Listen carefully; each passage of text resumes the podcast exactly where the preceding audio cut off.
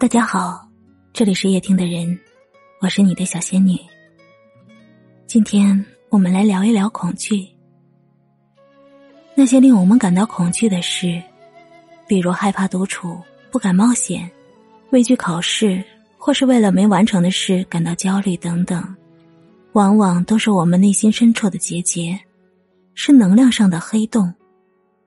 而一旦克服了对他们的恐惧，就会像是打开了生命中更高阶段的地图，人生将会进入到一个崭新的境界。所以我真心建议所有的人去做让你感到恐惧的事。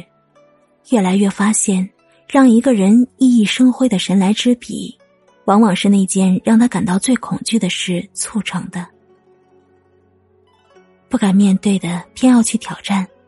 当你战胜了恐惧，就好像穿过了一场暴风雨，你就将不再是原来的那个自己。